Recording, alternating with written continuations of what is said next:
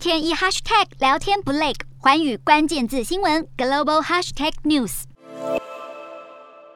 美国近期几起大规模枪击案，让邻国加拿大也提高了警觉。加拿大总理杜鲁道在五月三十号提案冻结国内手枪持有权，也禁止进口和贩售手枪。法案计划取消家庭暴力犯和跟踪犯的持枪执照，也禁止容纳五发子弹以上的长弹夹，并加强边境安全和走私枪支的刑事罚则。不过，目前已经持有手枪的民众还是能继续保有本来的枪支。新法案还禁止了一些过分逼真的玩具枪，以免再次发生警方误判导致悲剧。这项法案接下来还需要国会通过。加国政府统计，从二零零九年以来，遭持枪威胁的加拿大人均率增加将近三倍，意图枪杀或是开枪伤人的比率增加了五倍。虽然相较美国，加拿大的枪支滥用问题轻微很多，但是枪支暴力依然呈现增加趋势。政府的进一步行动就是想要保障人民安全。